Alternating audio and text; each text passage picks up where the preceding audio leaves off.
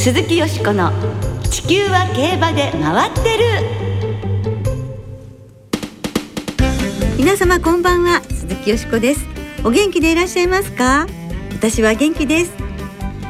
地球は競馬で回ってる。この番組では週末の重賞レースの展望や競馬会のさまざまな情報をたっぷりお届けしてまいります。最後までよろしくお付き合いください。今日ご一緒してくださるのは佐藤泉アナウンサーです。はいこんばんは。お久しぶりでございます。お久しぶりでございます。あの佐藤泉アナウンサーはこの番組のまあプロデューサーとして携わっていただいているんですけれども、はい、今日はお相手を務めていただきます。よろしくお願いいたします、はい、プロで参ります。すごい久しぶりですよね。すごい久しぶりですね。もうね。いつかいつだったか忘れるぐらい 本当によろしくお願いします。まあ6月最後の放送ということで、はい、2022年も半分が過ぎ去ろうとしておりますが、考えたくないですね。なんか蜃気楼のような半 なんか半年だったような感じもしますが、今週末は上半期の総決算レース宝塚記念が行われます。ファン投票1位のタイトルホルダー、2位のエフフォーリア、三冠牝馬のデアリングタクト、まあ、G1 ホース5頭ということで、はいはい、いいメンバーが揃いましたね。まあ、去年の暮れからの G1 馬海外含めて総出演という感じ、はい、豪華版ですね。そうですよね。まさしくこうメンバーも夢のレースって感じがしますよね、はい、そして先週イギリスのロイヤルアスコット開催に日本馬2頭が出走しシャフリヤールが4着グレナディアガーズは19着という結果でしたけれども来月もヤン厩舎の2頭がイギリスの G1 に出走予定していますね。はい、来月7月9日にニューマーケットで行われるジュライカップにキングエルメスそして、えー、一月後ですね27日グッドウッド競馬場で行われるサセックスステークスにバスラットレオンがそれぞれ出走を予定しています。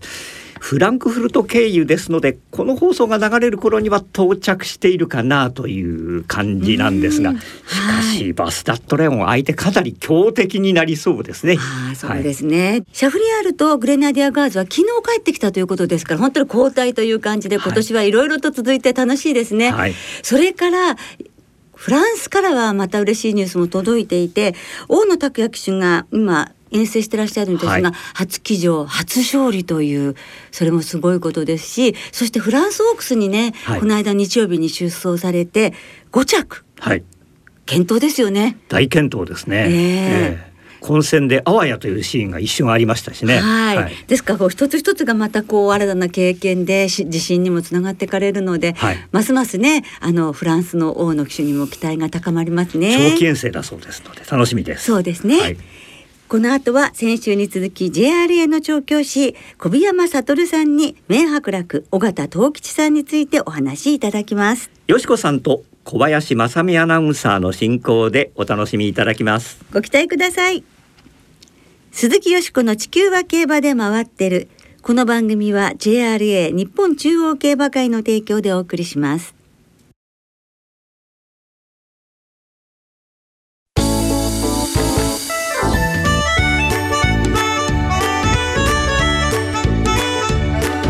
鈴木よしこの「地球は競馬で回ってる」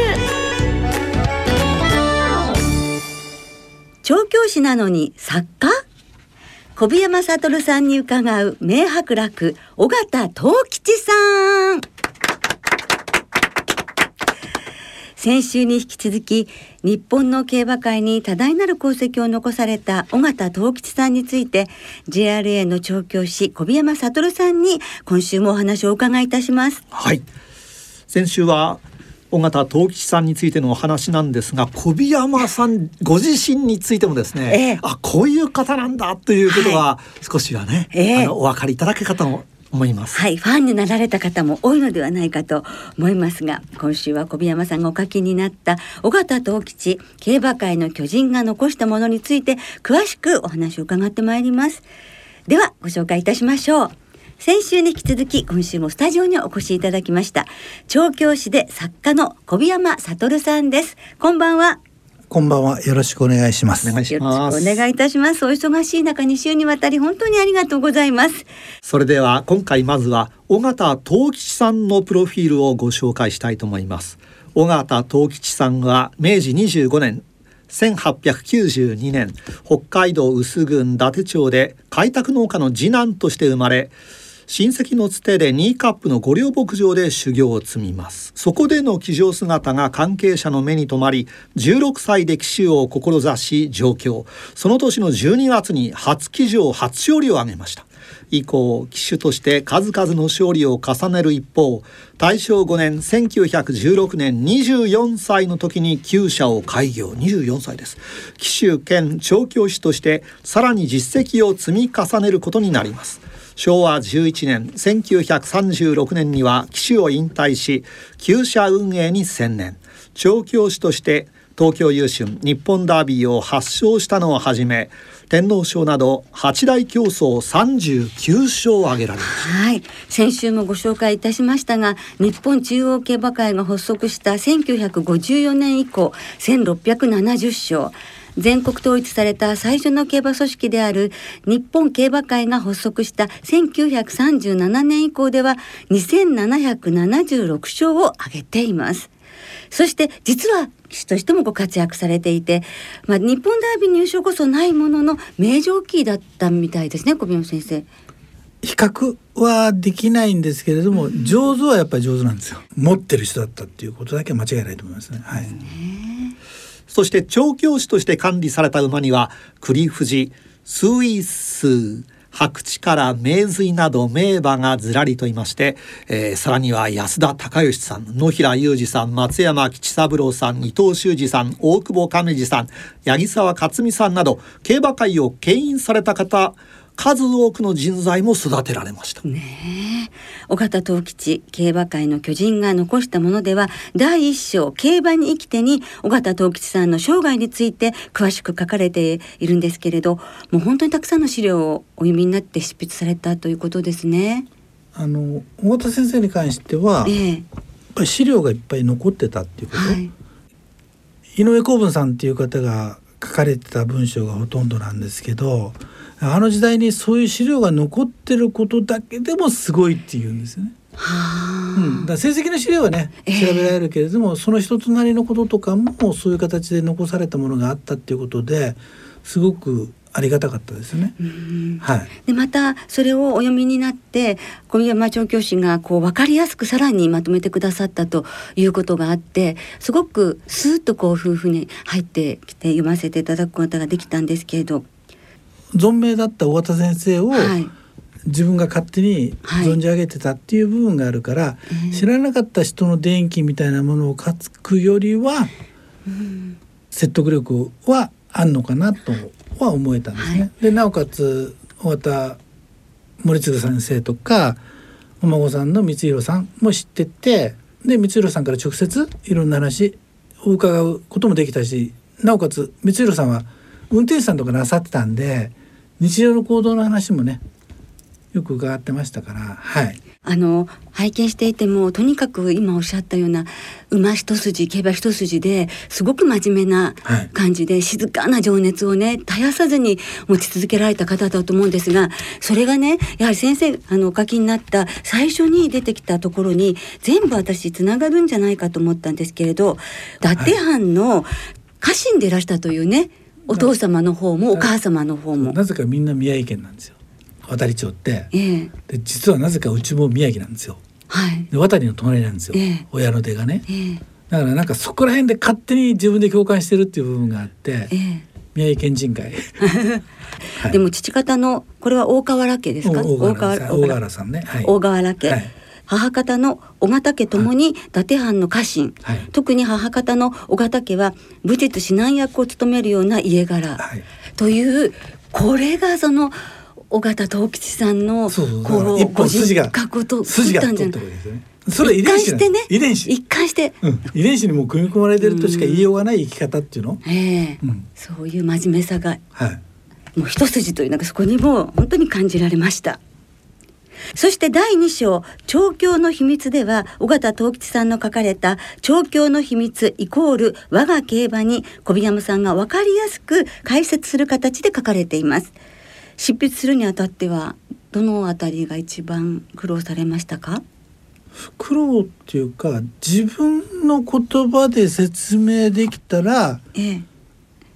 理解できるんじゃないかなって、はい、みんなが、はい、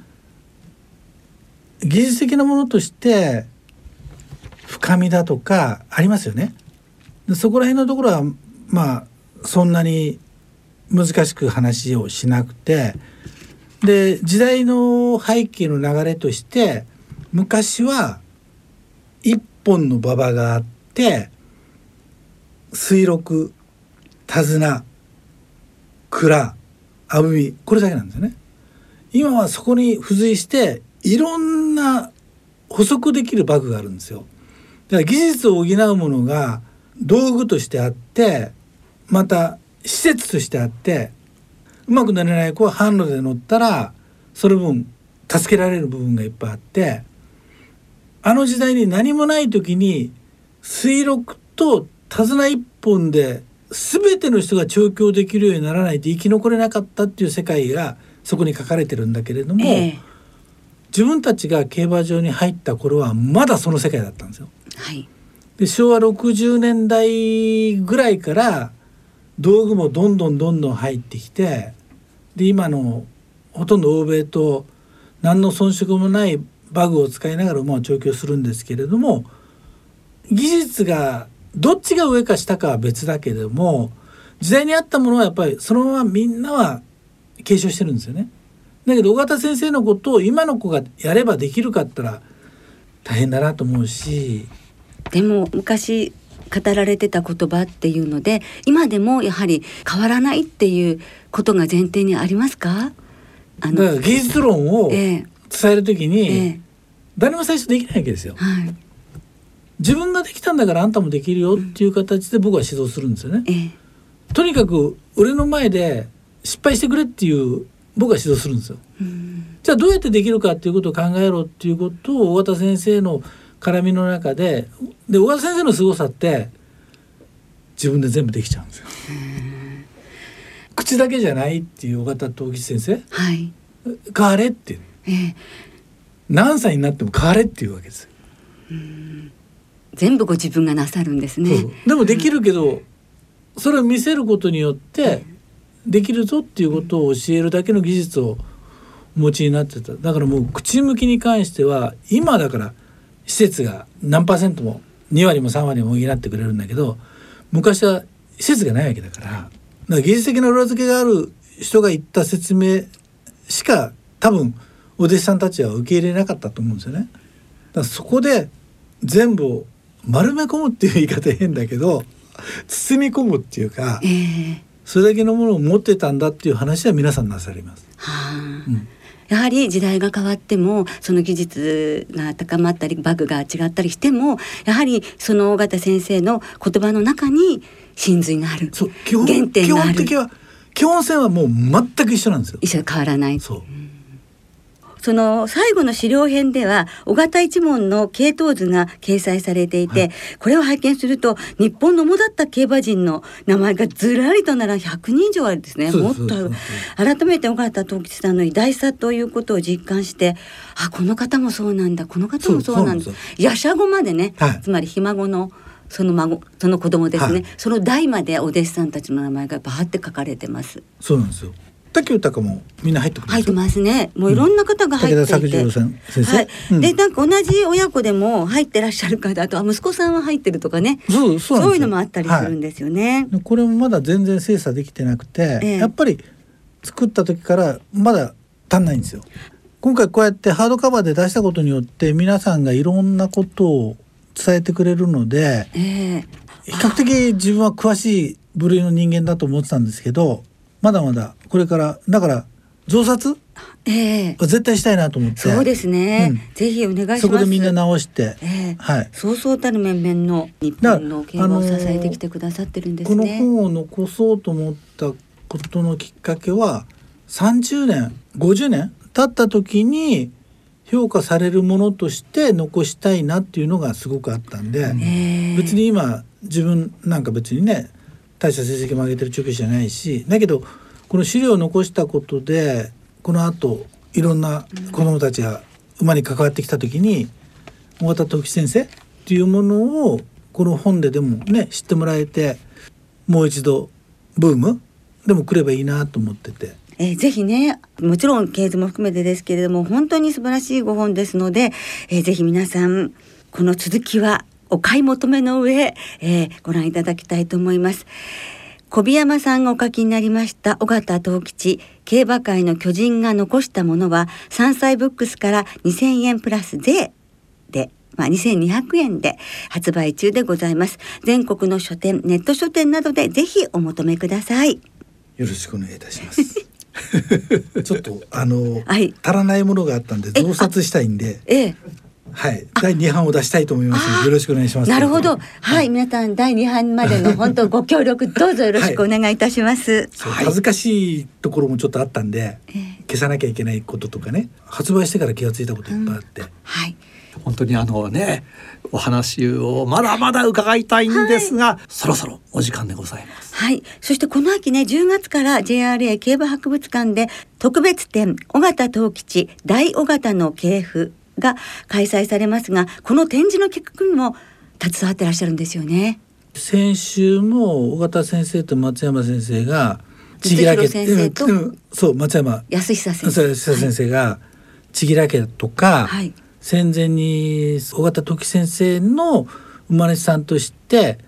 八大競争、はい、勝田村さんのところを訪れて、ええ、資料として貸し出しできるものの貸し出しの交渉とかも全部行かれてるんですよ。ぜひこちらも、ね、この企画をきちっとした形で成功させるっていうことが引退なされた尾形光弘さん松山先生もうこの二人のなんか悲願ですね。はい。で小宮山調教師は再来年の2月に定年を迎えられるのですが最後に調教師としてこれからまあどんなふうに定年までの日々はどういうふうにお過ごしになられたいと思ってらっしゃいますか？馬を訪ねて地球一周シリーズに出ます。ヨーロッパアメリカアフリカとにかく馬のいるところに行って、はい、馬のことを取材して、えー、本にしていこうと思って。で時間がある時はルワンダでゴリラの写真を撮りにきます。はい、ね、ゴリラのことに関してはね、タモリクラブにもお出になってらっしゃるので、ファンの皆さんもよくご存知かと思いますけれど、はい、まああのまだまだあの現役の調教師としては本当にまだまだ頑張っていただきたいですしその後も長く続いていきそうですので、はい私たちが知らない世界をこれからもどんどん見せてください。よろしくお願いします。ね、そういう形で皆さんにね報告できるようなことを見つけて、で世の中世界中やっぱ面白いことっていっぱいあるんですよ。それをまあ写真の方が得意なんで、写真写真エッセイっていうかいう形でねこんな面白いこといっぱいあるんだということだけは伝えるような生き方をしたいと思ってます。はい、はい。楽しみにいたしております、はい、今日はありがとうございました。どうもありがとうございました、はい、ぜひまたスタジオにお越しいただきましてね、はい、いろんなお話を聞かせていただきたいと思います。小宮山悟さんをスタジオにお迎えし尾形東吉さんについてお話しいただきました。鈴木よしこの地球は競馬で回ってるここからは週末に行われる重賞を展望していきましょう。今週は土曜日に東京でジャンプの重賞東京ハイジャンプ。そして日曜日にお待ちかね阪神で宝塚記念が行われます、はい、では阪神で行われる上半期最後の G1 宝塚記念を展望していきましょう。今年は本当にいいメンバーが揃いました、はい、えー、どんなレースになりましょうかえー、金曜日正午の阪神の天候は晴れ芝ダートともに両馬場ですそして日曜日の阪神は曇りの予報ですが最高気温が30度を超えるかなという蒸し暑い気候になりそうです。はい、さあ、よしこさんどうお考えでしょうか？はい、私はやはりタイトルホルダーですね。ドゥラメンテ初年度3区からこんな大物が出ましたよという感じで、はい、もうこの距離でも強さは一番だと思います。天皇賞鮮やかでしたもんね。もう絶対王者って感じです。はい、ですからタイトルホルダーから相手はデアリングタクトがまず一番でそれからエフフォーリアこの2頭にはやっぱり敬意があります敬意を表したいと思うのとそれからディープボンドパンサラッサと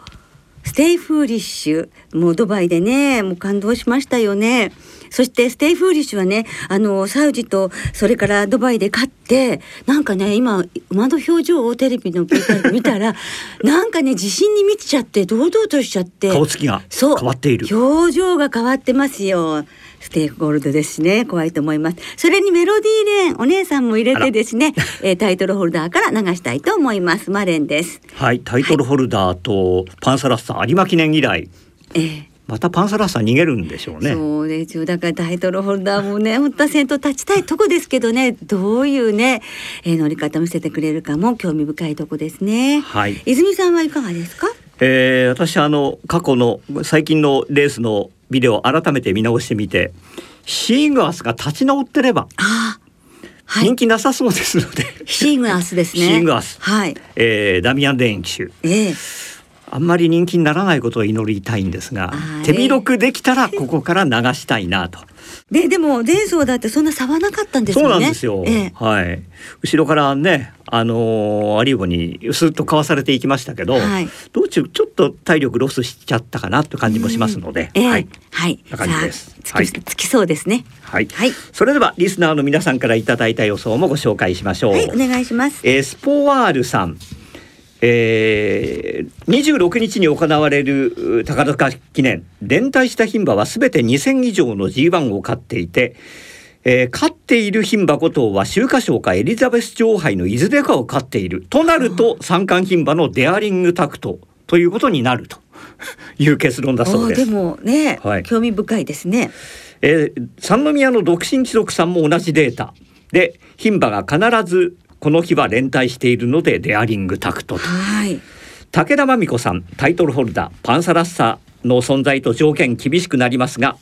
古馬になってさらに成長を遂げているはずと、うん、ゾウタンさん宝塚記念は海外遠征帰りの3頭。オーソリティステイフーリッシュパンサラッサ人気薄になっているようならディープボンドの悲願達成に期待とはい。ね、本当悲願ですもんね。はい、えー、単幅で狙うなら阪神得意のディープボンドかなということですね。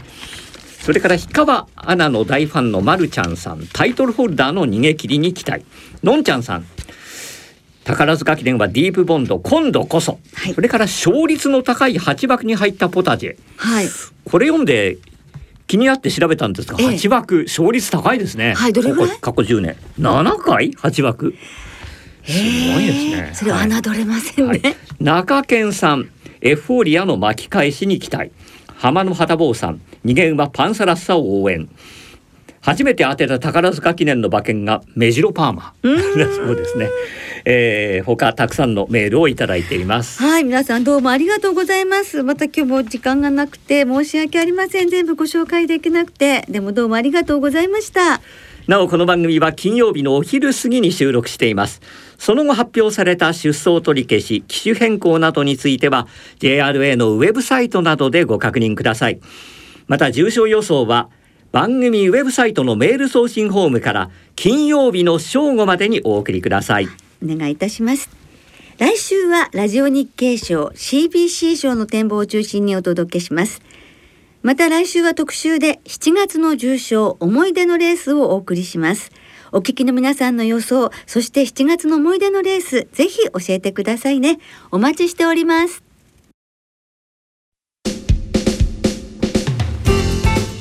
ろお別れの時間となりました。今週末は開催最終週の東京と阪神。そして函館と3つの競馬場でレースが行われます。はい。今週はその3つの競馬場で2歳戦は全部で9つ行われます。6つの新馬戦と3つの未勝利戦が行われ単勝がお得です。JRA の2歳戦全競馬場全レースの単勝を対象に通常の払い戻し金に売上の5%相当額が上乗せされ払い戻しされます、はいさあよしこさん、はい、今週注目の2歳馬はいますでしょうか？はい。注目のレースと言っていいと思うんですが、はいはい、6月26日あさって日曜日ですね。阪神5レース芝 1800m にチャンス・ザ・ローゼス。こちらは丹下秀夫さんの POG の男馬の一番推しですね、はいはいはい、一押しの馬ですね。そしてこの同じレースにヘブンリーロマンスの娘カウピリが出ます。足毛で真面目そうでけなげでなんか応援したくなるんですよ。ですからこのレースに注目しております。はい。丹下さんが勝つかよしこさんが勝つか。そして今週も東京阪神函館3つの競馬場ともに事前に指定席または入場券をネット予約された方がご入場いただけます。函館競馬場に限り事前予約なしで入場できる当日現金発売入場券を午前9時30分から発売します。詳しくは JRA のウェブサイトなどでご確認ください。はいよろしくお願いします。それでは熱中症などにお気をつけて夏のドリームレース宝塚記念をはじめ週末の競馬存分にお楽しみください。お相手は鈴木よしこと佐藤泉でした。また来週元気にお耳にかかりましょう。鈴木よしこの地球は競馬で回ってるこの番組は JRA 日本中央競馬会の提供でお送りしました。